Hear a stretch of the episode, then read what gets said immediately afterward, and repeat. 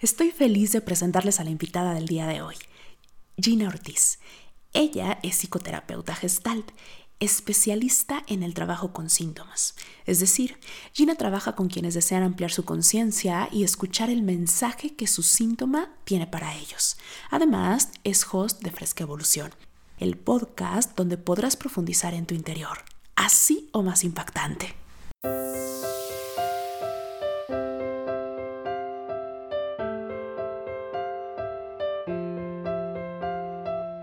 Descubre qué hay detrás de tus emociones, atrévete a perseguir tus sueños y a disfrutar el momento. Esto es Para Vivir Mejor, con Yusel Cuevas.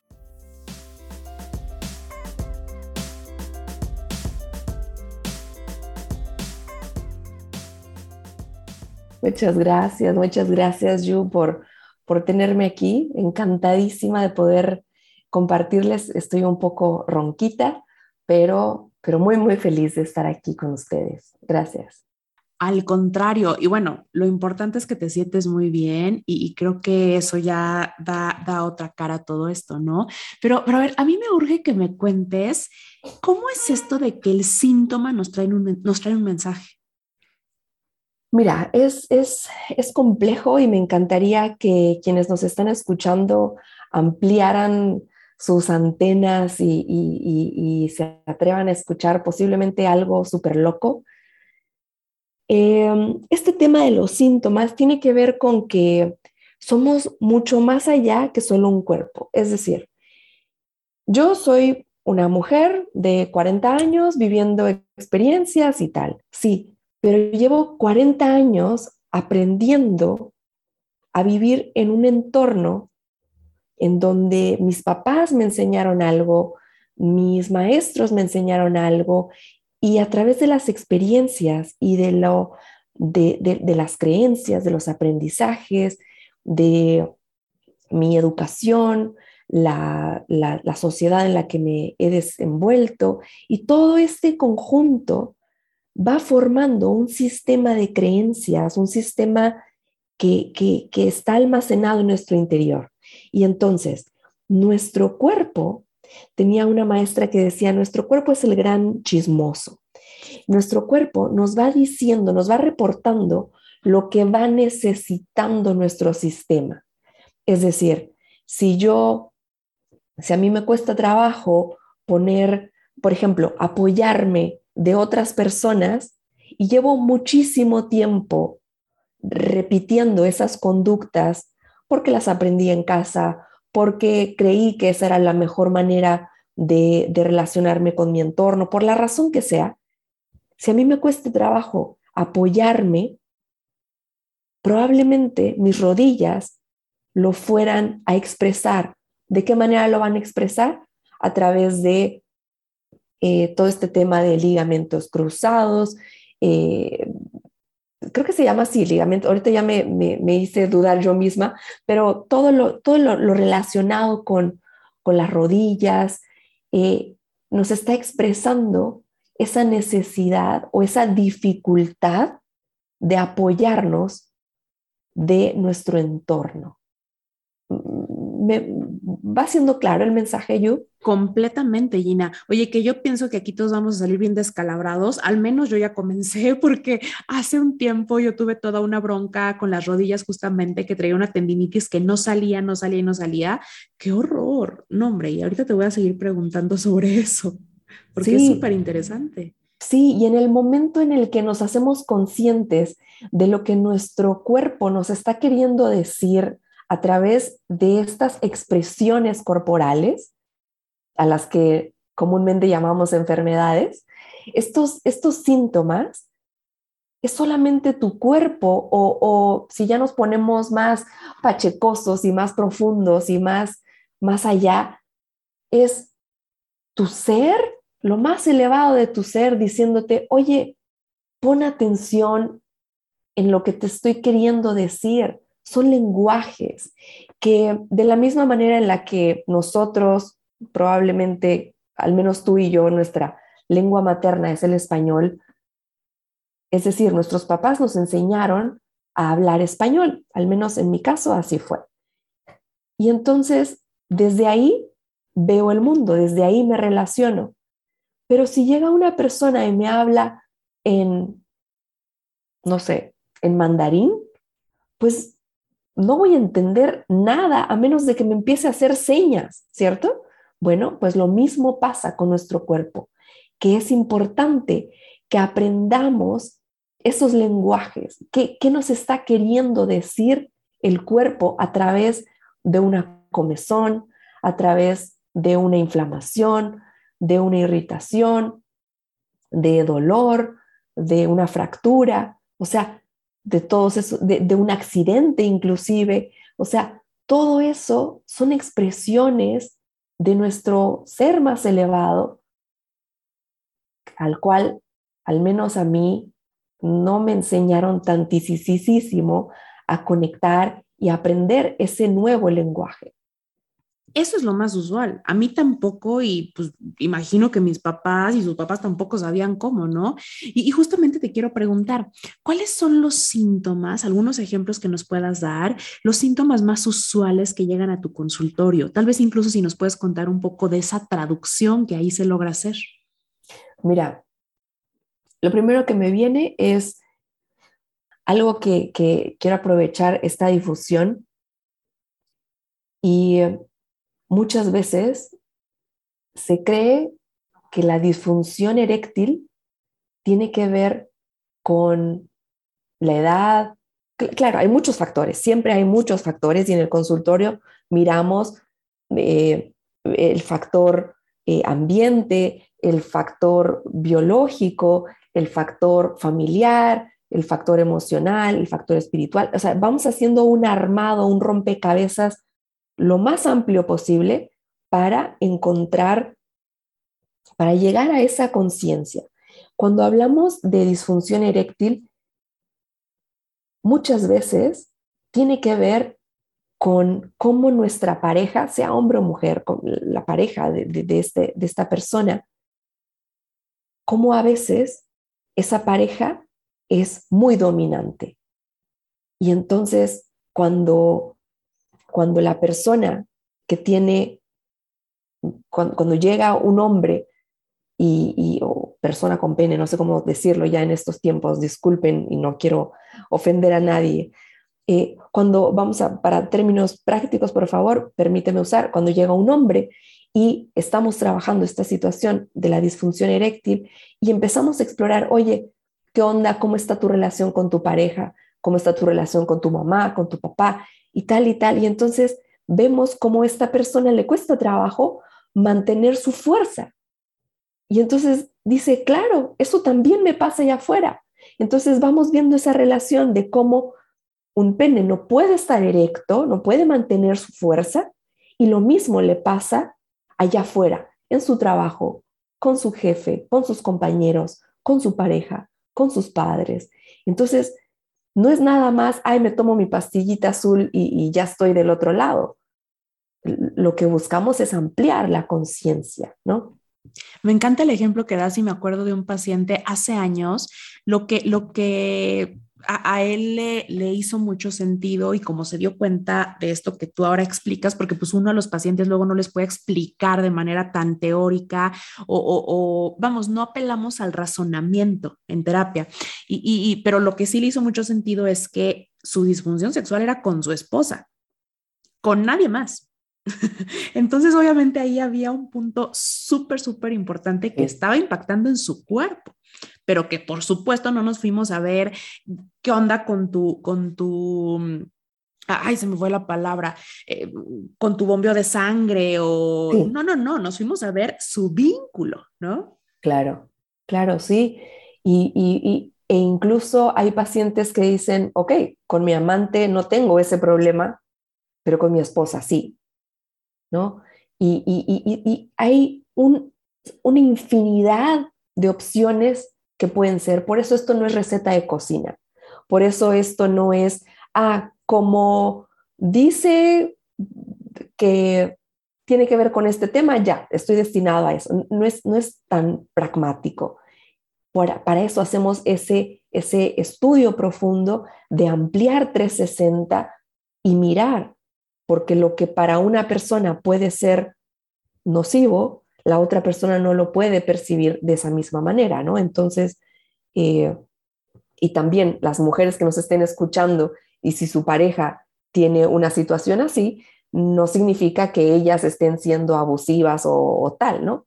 E, e, es cuestión de explorar, ¿no? Pero a grandes rasgos y, como para poner un ejemplo así de profundo puede ser. Y, también me pongo, me pongo con, como ejemplo que, que, ayuda mucho, al menos eso es lo que yo veo.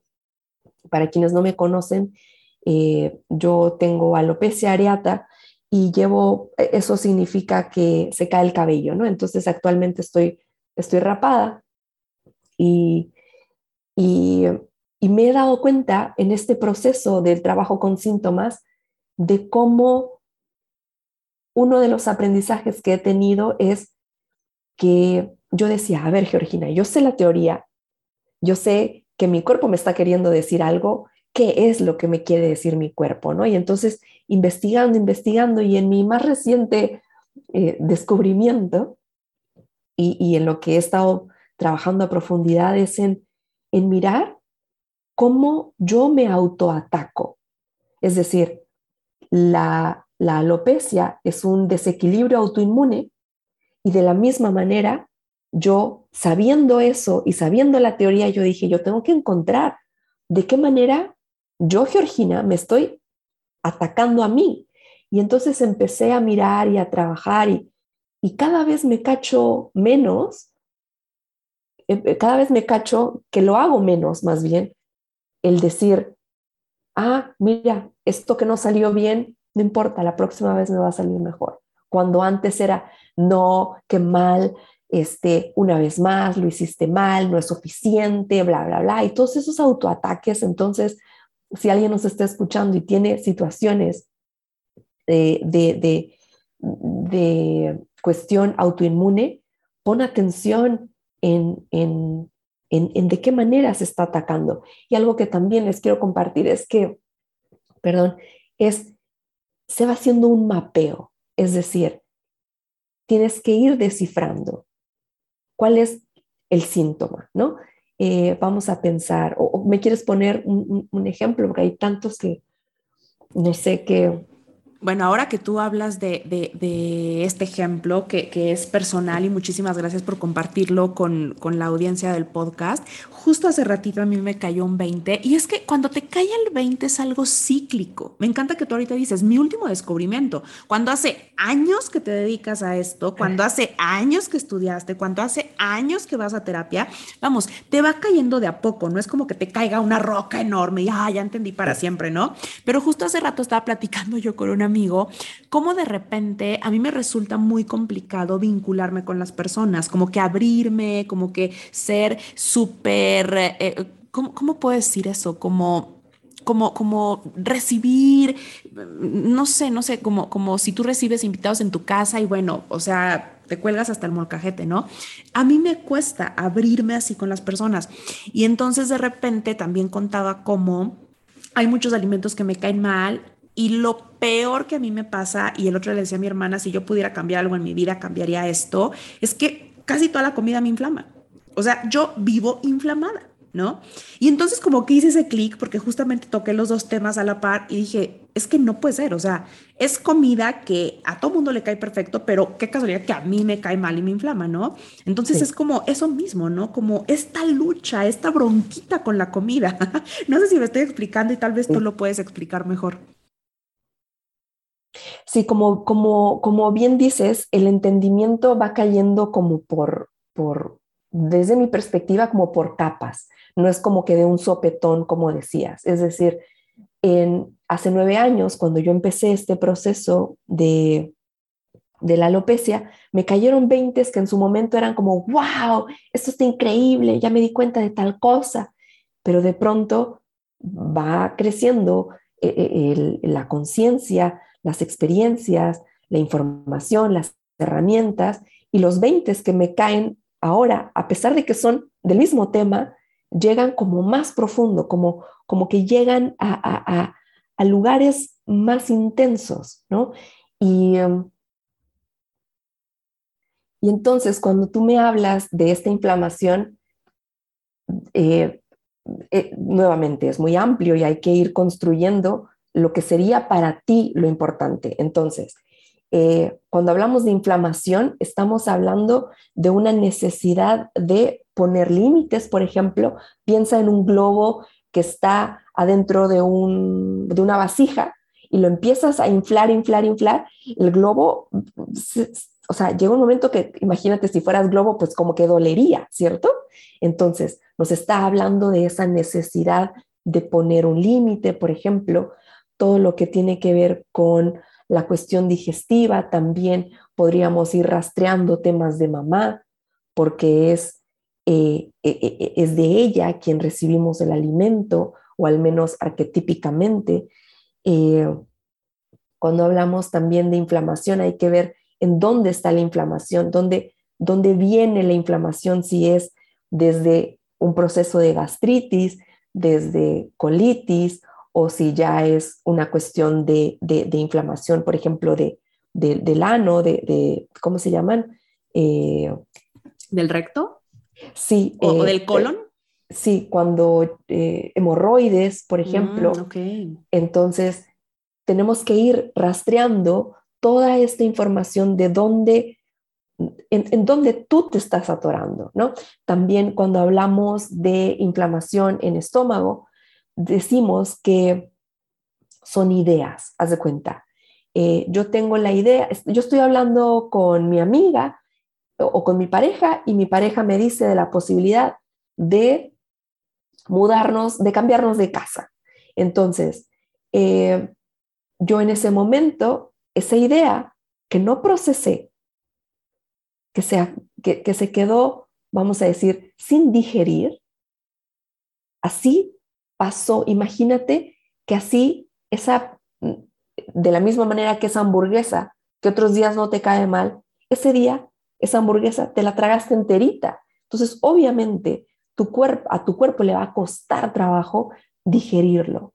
De la misma manera que esa idea fue difícil procesarla, ¿no? Entonces, si estuviéramos tú y yo en consulta y llevamos un cierto tiempo, sería cosa de, oye, yo, ¿cuál, cuál es, qué es lo que te está costando digerir? O, cuáles fueron los límites que te faltaron expresar, o que cuáles fueron los límites que no viste, o si te obligaste a estar en una comida donde no querías estar. Y eh, por eso eh, se, va, se va haciendo una ramificación y que lo más padre es que nuestro amoroso cuerpo, que a veces se expresa de maneras que no nos gustan, lo más lindo es que nos permite conocernos. Vamos a, suponer que nuestra paciente Yu sí tiene temas para poner límites y expresar lo que necesita. Vamos a imaginar, ¿no? Oye, qué hermoso que tu cuerpo te está diciendo, hey, hey, estamos yendo a casa de tu tía Chuchita que te cae mal. Recuerda que no queremos ir. ¿No? Y entonces cada vez que vamos escuchando nuestro cuerpo, nos vamos acercando más a nuestro centro, ¿no? Que eso es, al menos para mí, como el, gran objetivo, estar cerca de ese espacio donde hay paz, donde puedo ser yo, donde, donde puedo decir y hacer y no hacer lo que quiero o lo que no quiero, ¿no? Aceptando. Me encanta cómo lo explicas y digo, me hace todo el sentido del mundo. Y creo que el descubrir de inicio cuáles son tus síntomas y luego el viaje que se hace de autoconocimiento resulta maravilloso. Yo lo he notado mucho, por ejemplo, con pacientes que viven con ansiedad, que me parece la alarma sísmica del cuerpo, así de que neta ya no estoy pudiendo más, o me pones atención o me pones atención. Pero es maravilloso cómo se van dando cuenta, justamente como lo mencionas ahora, de esos límites que necesitan pero que no están pudiendo poner por cualquier razón, ¿no? Es maravilloso ese viaje, te cambia la vida. Sí, porque entonces si lo puedo hacer dentro de mí, lo voy a poder hacer afuera de mí. Entonces, yo ya no me voy a estar quejando, no, es que eh, mi pareja eh, no me respeta. A ver, ¿de qué manera tú te estás respetando? ¿No?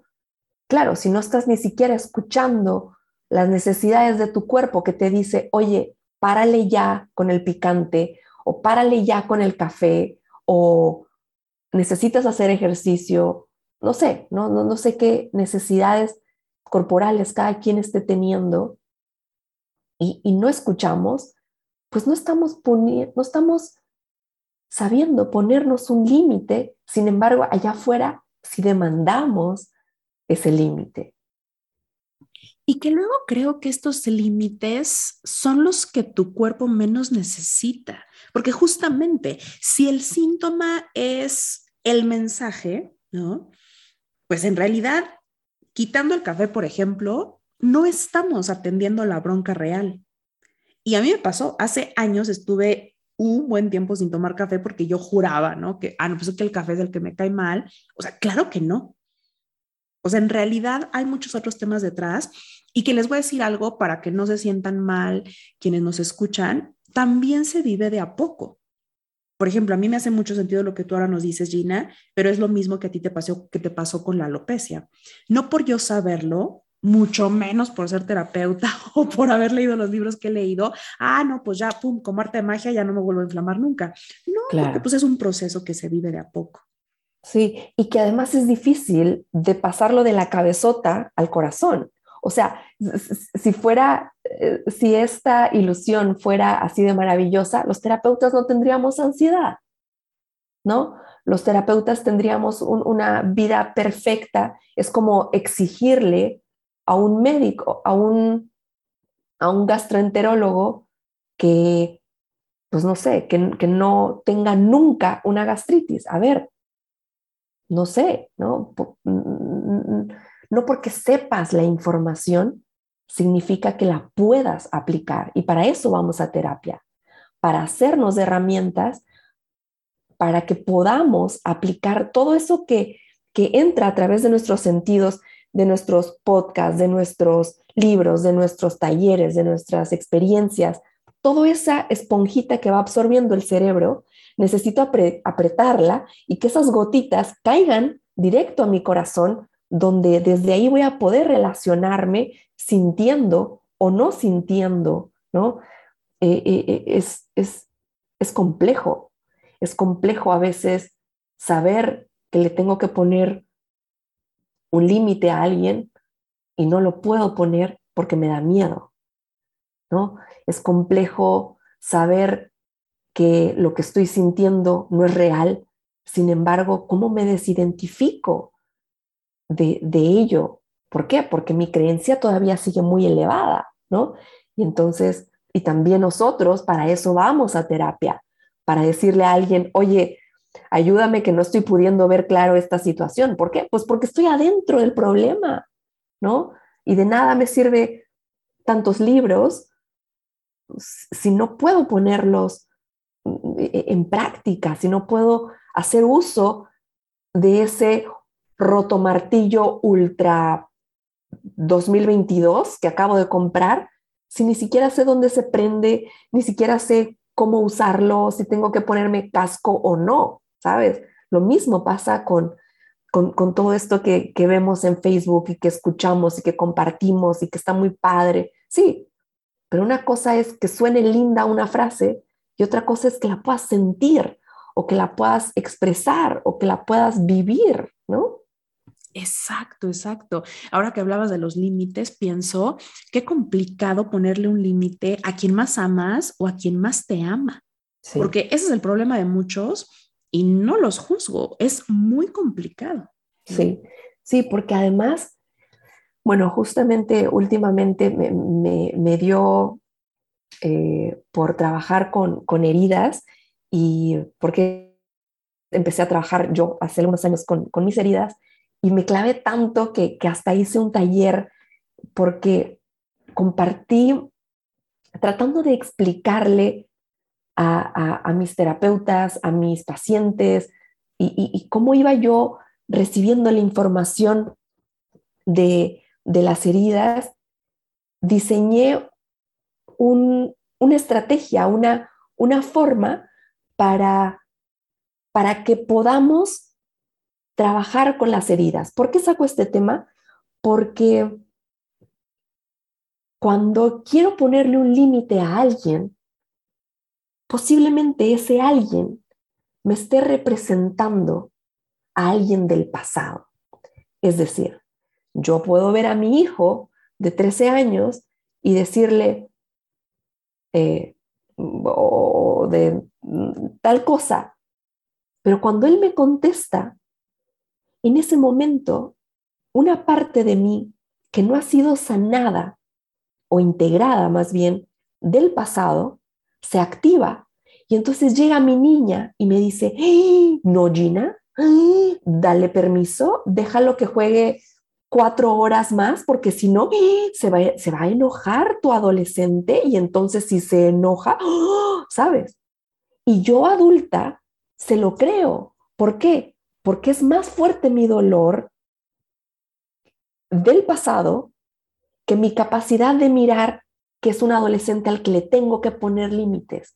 Pero como sé, yo, yo en el taller, yo digo, se apaga mi adulto y se prende mi niña, entonces es como, sí, hijito, juega 10 minutos más, ¿sabes?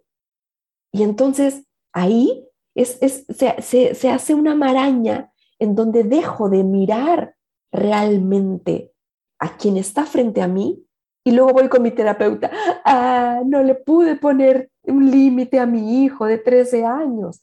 Claro que no, porque se activó mi niña. Entonces, si yo no estoy consciente de cuándo se me activa la niña y cómo desactivarla, obviamente no voy a poder tener la fuerza de una señora de 40 años que lleva no sé cuántos años en terapia y decirle, apaga tu computadora y te estás metiendo a bañar ahora mismo. ¿sabes? Es, un gran reto. Oye, me encanta cómo lo explicas. Digo, en mi área diríamos, eh, eh, se prende el inconsciente, ¿no? Sí, claro. Y, viene esta herida y esta huella que, que, con la que has crecido siempre. Y ahorita que te escuchaba hablar, yo venían recuerdos de esos momentos terribles donde se ha aprendido mi niña, maldita sea, qué vergüenza, porque te metes en calio, que claro, cuando tienes la oportunidad de trabajarlo dentro del, del consultorio, pues te das cuenta que es como los síntomas, o sea, te está diciendo, oye, aquí hay un tema para que le pongas atención y si no le pones atención y si no lo trabajas como la adulta que eres hoy, pues ¿qué crees? Que vengo en cualquier otro momento a visitarte. Claro, y que además, como, como un niño pequeño, ¿no? Mamá, quiero hacer pipí, ahorita. Mamá, quiero hacer pipí, ahorita. Mamá, quiero hacer pipí, ahorita. Mamá, quiero hacer pipí, ahorita. Ya me hice pipí, ya estuvo. Ah, me encanta. Y entonces pasa, pasa, nuestro cuerpo nos va expresando así. Y, en mi caso, disculpa que me ponga de nuevo, pero es lo, lo, que más tengo a la mano ahorita. Y mi cuerpo me fue diciendo mucho tiempo, Georgina, pon atención en esto, pon atención en esto. Y elegí en ese momento, elegí poner atención en otra cosa y no lo que mi interior me decía. ¿Por qué? Porque en ese momento a ese nivel de conciencia, creía que lo que elegía en ese momento era lo mejor. Hoy me puedo mirar con compasión, pero digo, chispas, como, como no tenía las herramientas de hoy, ¿no? Para, para poder verlo, pero bueno, gracias a ello puedo estar hoy al servicio de muchas personas y acompañarlos en el proceso para para ampliar esa conciencia de, del viaje al interior a través de los síntomas también. El regalo de la terapia, me encanta, me encanta. Oye, Gina, te quiero preguntar, y como dices, aprovechando tu ejemplo y lo que nos compartes, ¿cómo es que algo interno se llega a convertir en un síntoma en el cuerpo? ¿Por qué? ¿Cómo es que se hace esa conversión? Eh, ¿Es eso lo que llamamos somatizar o incluso esto que es esa conversión que se hace luego en el cuerpo? ¿Cómo lo explicas tú? Mira, hay muchas, eh, hay muchas fuentes para, para responderte. Ahora con la epigenética se está eh, hablando mucho de cómo ya ni siquiera es importante el factor hereditario, porque en el momento en el que hacemos una conexión interior profunda a muchos niveles y, quitamos o, integramos más bien creencias, disolvemos creencias, eh, integramos nuevas formas de conciencia, nuevos aprendizajes de nuestro, de nuestro ser, podemos hacer inclusive un cambio a nivel genético. Eso es, eso es algo que a mí me vuela el cerebro, eso es algo que a mí me apasiona. Y si quienes es primera vez que escuchan esto, por favor, métanse a YouTube. Está Greg Braden, eh, Joe Dispensa, Bruce Lipton, todos estos están hablando de todos estos temas donde hay personas que están sanando de enfermedades incurables, en donde la medicina dice, no, no, eso, eso es imposible, ¿no? Y, a través de procesos lo, están haciendo esta transformación. Por otra parte, también te comparto, eh, en algún momento estuve estudiando principios del chamanismo y, esta, esta persona nos hablaba, se llama Fer Broca, es este señor a quien considero una persona culta, estudiada, eh, nos decía de, de cómo esa conexión nuevamente de lo más elevado de nosotros con nuestro cuerpo, con nuestro entorno, con nuestro ambiente, hace que se dé la transformación, que se dé lo que muchos llaman magia, ¿no? O lo que otros llaman curación. Es esa conexión nuevamente de, de lo que se fue alejando. Ahora, por otra parte, si nos vamos un poco a la, a la, a la terapia, a la psicoterapia, cuando crecemos y nos van diciendo, no digas eso, los hombres no lloran, las mujeres a la cocina, eh, lo, lo, no pienses así, no te rías tanto, no hagas esto, deberías de hacer esto, deberías de hacer lo otro. Todo eso es, desde, es esa desconexión de la que estamos hablando, de la misma manera en la que en la física los iguales se atraen, de esa misma manera vamos, estar, vamos manteniéndonos en discordancia de lo que decimos, de lo que pensamos, de lo que actuamos, y entonces se genera ese desequilibrio. Te pongo un ejemplo muy, eh, muy didáctico. Estuve trabajando con una persona que tenía vértigo. Vértigo, para quienes no, lo conocen, es un, un, desequilibrio en el sistema del oído medio, me parece, si no me equivoco, en donde por estar quieto sienten que se mueve todo, ¿no? Y entonces estuvimos trabajando profundo y tal y tal. Llegó un momento en el que yo le decía, oye, ¿qué tanto te escuchas? ¿No? Y entonces me decía, no, estoy acostumbrada a complacer a mi mamá, estoy acostumbrada a complacer a mi papá, estoy siempre al servicio de otros. Y, cuando, y digo, ¿y qué haces cuando tienes una necesidad? Mm, pues no, pues, o sea, ni siquiera lo registra, ¿sabes? Entonces, mira qué fuerte que tu cuerpo, vamos a imaginar, que tu cuerpo quiere ir hacia la izquierda y tu cabeza quiere ir hacia la derecha. Dime tú si no te vas a marear, ¿no? Y entonces fuimos trabajando en volver a conectar y cada vez sus crisis de vértigo son menores, cada vez puede anticiparlas, cada vez puede decir, oye, esto que pasó, reaccioné de esta manera y generalmente yo ahorita ya estaría medicada, ¿no? Entonces, es maravilloso cómo esta conexión que, que nos podría llevar cuatro episodios, hablar de cómo nuestro cuerpo hace esa conexión o desconexión y se expresa a través de la sintomatología, eh, eh, eh, está presente, porque también incluyen las creencias.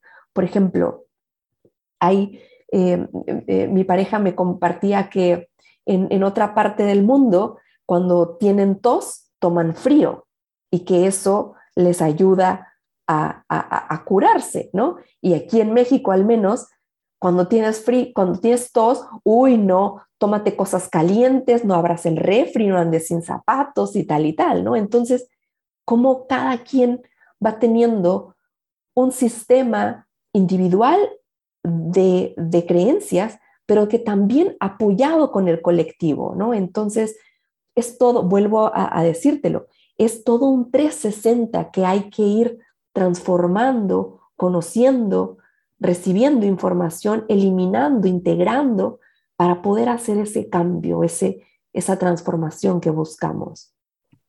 Según estoy entendiendo, tiene que ver con el manejo que le damos o no le damos a nuestras emociones, por ejemplo. Y de ahí viene el desequilibrio. ¿Cuál sería así como que el ABC?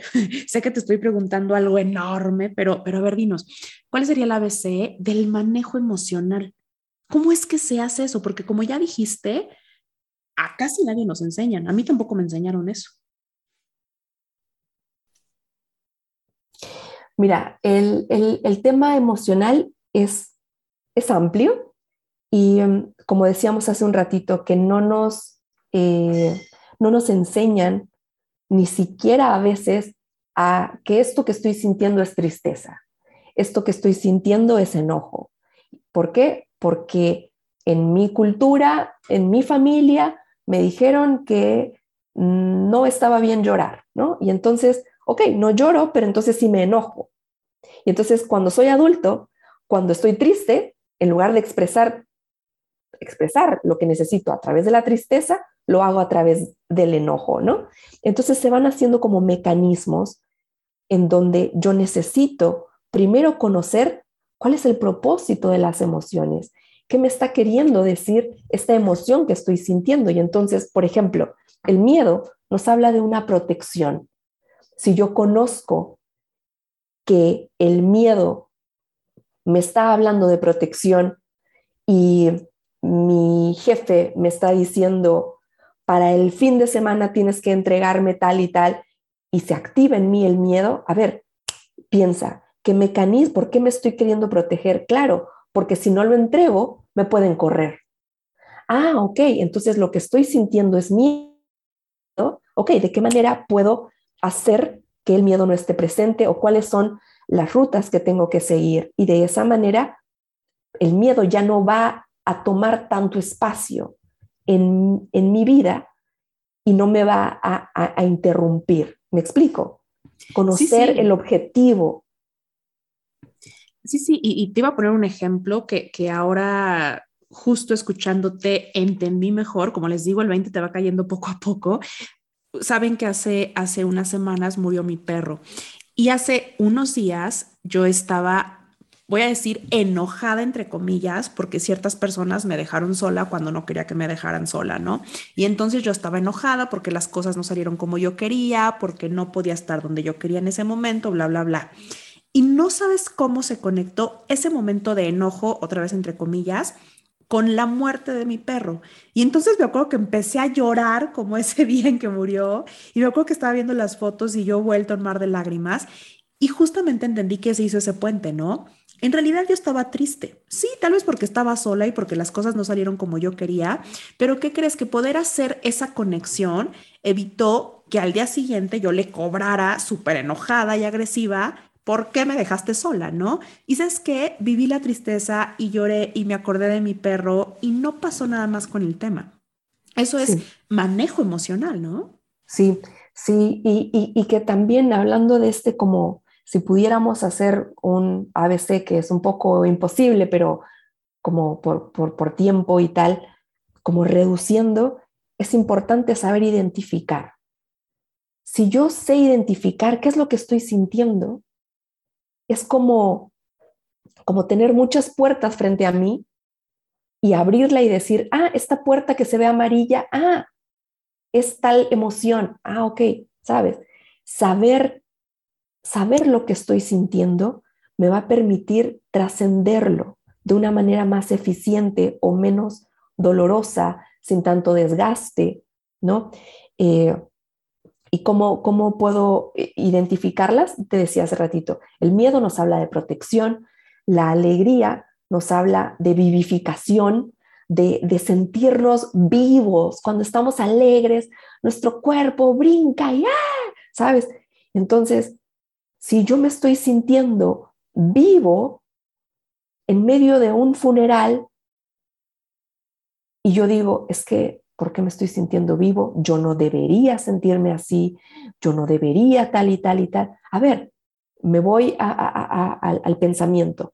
La alegría me habla de vivificación. Ah, claro, mi abuelita que estaba a mi cargo, yo ahora ya voy a poder vivir mi vida. ¿Por qué? Porque ya no tengo que hacerle, llevarla a sus diálisis, ya no tengo que esto, ya no tengo que lo otro. Entonces, está bien sentirme alegre, ¿sabes? Y entonces ahí voy a poder permitirme, porque pude identificar lo que estoy sintiendo, procesar qué significa y entonces estar más en congruencia, ¿no? La tristeza me está hablando de ir hacia adentro, de piensa en, en, una persona, en un pequeñito que se encorva y se pone así en posición fetal, está yendo hacia adentro. Entonces, si yo estoy en una situación y me estoy sintiendo triste, mi cuerpo me está diciendo, hey, ven aquí adentro, que aquí necesito decirte algo. Pero si yo estoy, no, vamos a salir, aquí no pasó nada, aquí yo soy fuerte y soy una guerrera y vamos para adelante. A ver, espera, escucha tu cuerpo porque es a través de tu cuerpo, de tus ojos, oídos, boca, de tus, de, tus sensaciones del cuerpo que vamos sintiendo, ¿no? Y el enojo nos habla de límites. De la misma manera en la que un perro está ladrando, ¿no? Te está diciendo hasta ahí llegas, ¿no? Entonces, si llega mi hermana y se vuelve a llevar tal cosa y yo siento enojo, sin embargo, me quedo callada porque tengo miedo de la repercusión, pues me voy a tragar mi enojo. Y entonces vamos hablando de, podría, ahorita que digo tragar mi enojo, pues puede terminar en una laringitis, puede terminar en una gastritis, puede terminar en, ¿sabes? muchísimo, muchísimo, ¿no? Y la, la, quinta de las cinco emociones primarias es el afecto. Nos está hablando de e, el objetivo principal de este afecto es la conexión, conectar con otras personas. Y entonces, tantas personas que dicen, ay, no, es yo quiero una pareja y tal. A ver, ¿realmente quieres conectar o te da miedo conectarme, conectarte, ¿no? Entonces, si yo voy identificando mi emoción, y voy atreviéndome a sentir y alejándome de, ese, de esas creencias, de, de lo que me está alejando de sentir, voy a poder manejar mejor mis emociones y también un tercer punto sería para mí una red de apoyo. Si yo no tengo amigos o conocidos o un terapeuta en quien apoyarme cuando esté teniendo estos pensamientos, estas sensaciones o estas situaciones, pues no voy a poder manejar esa emoción de una manera eficiente para mí, para mi proceso. Y por último, yo creo que las herramientas son indispensables para poder manejar las emociones. Hay infinidad ahorita de herramientas para manejar nuestras emociones. Está el, tapping, está, eh, hay, infinidad de terapias, hay talleres, hay podcasts, hay libros, hay cursos, hay muchísimas herramientas ahorita que nos pueden permitir manejar de una manera más armoniosa nuestras emociones y por ende nuestra relación con el otro. Por supuesto, y tocaste un punto que me parece fundamental, porque yo entiendo que de repente es complicado enfrentarte a, este tipo de síntomas, como ya nos diste varios ejemplos. Sin embargo, también sé que para la familia, para los amigos, para las personas cercanas también resulta muy complicado. ¿Cómo crees tú que podríamos ayudar o apoyar a nuestra familia, a nuestros amigos, mientras llevan un proceso terapéutico como este que ya nos contaste? Mm. Es, muy interesante esta pregunta y no, no quiero que suene este, vendido, pero creo que mi respuesta es yendo a terapia, o sea, haciéndote de herramientas. Es decir, si yo quiero apoyar a mi pareja que está viviendo un proceso de quimio, por ejemplo, si yo voy a, si yo voy a terapia, voy a poder lidiar con mis emociones y entonces cuando yo llegue con mi pareja, voy a poder atender o acompañar lo que mi pareja necesita. Y no voy a proyectar, no, vamos, tú eres una guerrera, tú puedes, sal. A ver, te está diciendo que ya no puede más. Entonces, para eso tienes tú que lidiar con tus cosas primero. ¿Para qué? Para no atropellar a la otra persona con tus necesidades, con tus deseos, con, con lo que crees que es lo mejor para esa persona. Me encanta cómo lo has dicho, porque definitivamente no nos podemos hacer cargo de otros sin hacernos cargo de nosotros mismos primero. Así sea hablando de emociones, de este tipo de síntomas, que nos fuimos leve, pero podremos hablar incluso de, una eh, eh, drogadicción, alcoholismo, em, intentos suicidas, o sea, obviamente todos esos son síntomas mucho más fuertes y que nos aterra luego incluso hablarlos, pero existen. ¿Y cómo te vas a poder hacer cargo de alguien o acompañar a alguien o comprender a alguien si tú mismo traes un caos dentro? Sí, y, creo que también, o sea, mi, primera respuesta a esto que, me haces es esa, y, creo que eh, si hay alguien que me dice, no, sabes que yo no quiero ir a terapia, ok, no vayas a terapia, pero quiero que sepas que es importante saber qué es lo que necesita el otro si la persona te dice, oye, es que eh, yo no quiero usar bastón porque me cortaron la pierna, ¿no? O, o no estoy pudiendo apoyar por el momento, pero me da mucha vergüenza usar bastón y no quiero usar bastón. Y tú llegas con tus anhelos optimistas y con serpentinas de decirle, ay, pero lo bueno es que estás caminando y lo bueno, a ver, sí, pero ahorita no estoy en ello. Ahorita mi atención no está en si estoy caminando o no. Ahorita mi atención está en la vergüenza de salir a la calle con un bastón. Y entonces el familiar o el amigo, el, que está ahí queriendo echar porras, nada más entorpece. ¿Por qué? Porque la persona en cuestión se siente más sola, porque no, no comprendiste lo que necesitaba que era que lo acompañaras en la vergüenza a salir a la calle con un bastón. Eso pasa mucho cuando, cuando las personas adquieren una discapacidad. Y, entonces no juzgo, por querer ayudar, entorpecemos el camino o el proceso de duelo de la persona, ¿no? Que, que, es natural el enojo, que es natural negar, que es natural berrear y que yo imagino que también a ti en tu momento te pasó, Gina. Sí, sí, definitivamente. Me decían, ay, yo les decía, ah, es que yo quiero mi pelo y la, la, la, todo lo que quieras. Me estaba súper identificada con la víctima en ese proceso natural. Y me decían, ay, pero es que con esos ojos verdes y con esa linda sonrisa, este, ¿quién quiere pelo? ¿Quién? Yo. O sea, es como que yo les decía, es como que yo te diga, ¿para qué quieres dos brazos si tienes uno? No importa, echa para adelante, tienes uno a ver, sí, pero entiende que estoy llorando por el uno que no tengo, ¿no? Es, un proceso. Y que es súper válido llorarle al brazo que no tienes, al pelo que estás perdiendo. O sea, es súper válido.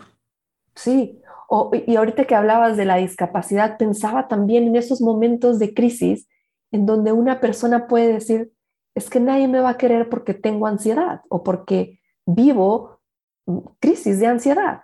A ver, el que vivas crisis de ansiedad no significa que el mundo se acabó, ¿no? Habla, o sea, hay, hay mucho más allá y que cuando vamos trabajando en nosotros, podemos mirar que podemos salir a la calle aún sin ese, entre comillas, normal que se espera de mí. Es decir, hablando del cuerpo físico y de las discapacidades, es, en mi caso, el cabello, alguien que pierde un miembro de su cuerpo, una mama, una extremidad, un órgano, ¿no?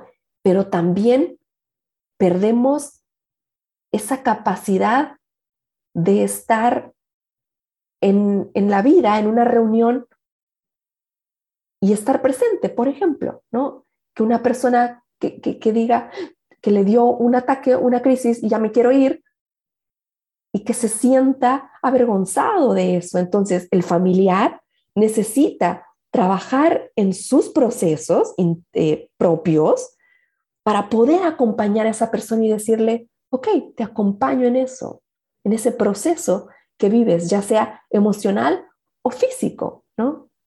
Súper importante, no por vivir ansiedad, eres la ansiedad. O no por estar pasando un, un periodo de depresión, eres la depresión. Y me parece que abrirnos a esa nueva manera de vernos también le permite al otro vernos con esa nueva perspectiva. Por eso luego yo invito abiertamente a mis pacientes cuando lo viven a que informen a quienes tienen cerca. Porque si de por sí un ataque de pánico es horrible, no te quiero ni contar lo que es vivir un ataque de pánico en medio de la cena familiar del 31 o mientras vas al, viaje en familia. O sea, es peor aún. Claro, y, creo que por eso tocaba hace ratito el, en, el, en el manejar las emociones, el atreverse a sentir. Porque si yo no me atrevo a sentir que me van a rechazar, pues me voy a quedar callada, ¿no? Y aplica nuevamente a lo mismo, sea una cuestión física, biológica o una cuestión emocional, ¿no? Si yo no me siento eh, adecuada, pues me voy a, me voy a aislar, me voy a, a mantener lejos de esa red de apoyo que puede estar ahí disponible para mí y que puedo trascender la carencia o no que esté viviendo en el momento. Pues esto es lo que se hace en terapia, buscar, indagar esa cadenita que hay detrás de un síntoma que a veces ni siquiera estamos tomando como tal. Y según yo te entendí, y para ir cerrando, Gina, que no quisiera, pero, pero no quiero robarte más de tu vacación, es como, como poner en orden, hacer un equilibrio entre lo que pensamos, lo que sentimos y lo que hacemos como resultado final. Yo creo, y por ejemplo te tengo a ti como, como ejemplo justamente ahora, que quienes viven con ese equilibrio, ¿no? Quienes logran poner en orden sus pensamientos, sus emociones y sus actos al final de cuentas, de verdad son quienes más felices y más tranquilos viven. Sí, y sí, sí, estoy, estoy totalmente de acuerdo contigo. Y si alguien en, su momento eh, nos escucha y dice, uy, no, yo estoy muy distante de eso, no importa. Lo importante es comenzar. Y muchas veces pasa ese efecto péndulo en donde estoy en un extremo y me voy al otro. No importa. Poco a poco el péndulo va a ir encontrando su nivel. Entonces, cada quien va a encontrar su equilibrio, cada quien va a encontrar su congruencia, pero congruencia contigo, no congruencia con lo que espera mi mamá que yo sea congruente, no congruencia con lo que espera mi pareja que yo sea. Es decir, congruencia entre lo que yo pienso, lo que yo digo, lo que yo siento y, desde ahí atreverme a expresarlo al mundo en esa otra congruencia, ¿no? Y si no puedes hacerlo, no importa, tú continúa empujándote hasta que poco a poco los rangos se vayan acortando y cada vez estés más en equilibrio, porque también puede haber una autoexigencia de el equilibrio perfecto, cero, cero grados, ¿sabes? Y, y, no, somos humanos, estamos sintiendo en todo momento y en todo momento nos movemos, nos vamos a la izquierda, derecha, arriba, abajo y hay, hay que encontrar, para eso nos vamos haciendo de herramientas, para poder mantenernos lo más en el centro que yo pueda, pero con amor, con, con esa compasión ante mi proceso y no con la autoexigencia de, de cumplir una meta, ¿no? Creo que con eso, con eso me quedaría. Me encanta, no podrías haber cerrado mejor. Oye, quiero preguntarte, porque sé que, que trabajas a distancia. ¿estás recibiendo nuevos pacientes? ¿Te gustaría contarnos esa parte? Sí, estoy recibiendo nuevos pacientes y trabajo online. Me quedan muy pocos espacios. Estoy enfocándome más en el taller, ¿no? En, el taller online. Eh, que les decía hace un ratito, hablábamos de las heridas. Pues en el momento en el que podemos hacernos de esta herramienta que estoy compartiendo, eh, podemos hacer más fácil nuestros procesos allá afuera, porque como bien sabes, el inconsciente está más consciente de lo que creemos y, está más presente de lo que creemos, perdón, que, que, que bueno, nos, nos hace nuestras jugarretas por ahí. Cañoncísimo. Oye, y entonces cuéntanos, ¿viene, viene otra edición pronto? ¿Cómo, es eso? ¿Cómo podríamos ponernos en contacto? Porque estoy segura que, habrá quien quiera tratarse directamente contigo.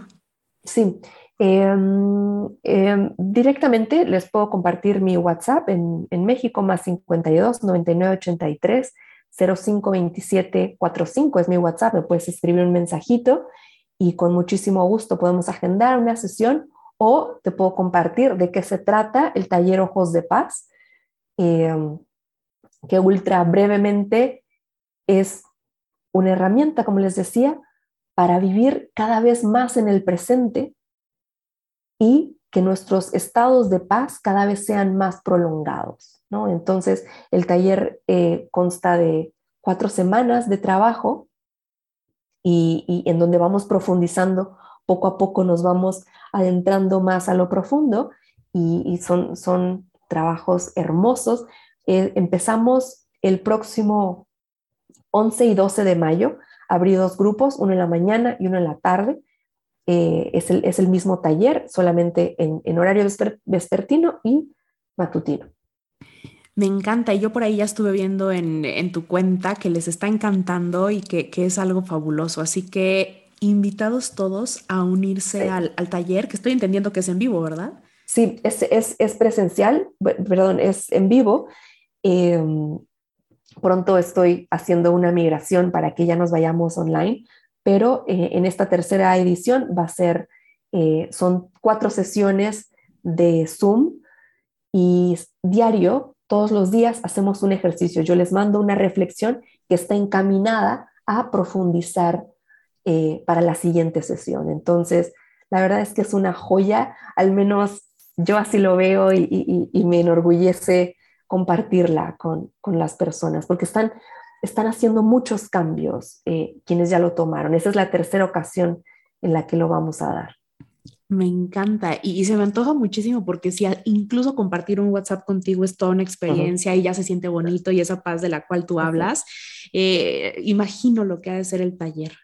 Oye, Gina, yo te agradezco como no tienes una idea e, este tiempo que nos regalaste y que aún con el cerebro COVID nos hayas contado todo esto que, me parece súper interesante y, sé que hemos hecho otras cosas juntas, pero espero que, que sigamos en contacto y que más pronto nos visites en para vivir mejor. Sí, encantadísima. Ya sabes que me fascina eh, eh, estar aquí y, y, sí, mi cerebro hoy nos hizo unas cuantas jugarretas, pero aquí estamos felices de, poder compartir y de poder estar al servicio de, más personas. Muchas gracias. te este agradezco muchísimo y te mando abrazos hasta Cancún. Gracias, gracias. Adiós.